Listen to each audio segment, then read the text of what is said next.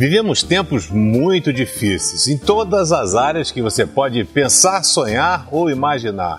Problemas na área familiar, problemas na área profissional, problemas na área política, problemas em todos os lugares possíveis e imagináveis. E aí? O que, que eu faço? Como é que eu reajo a isso?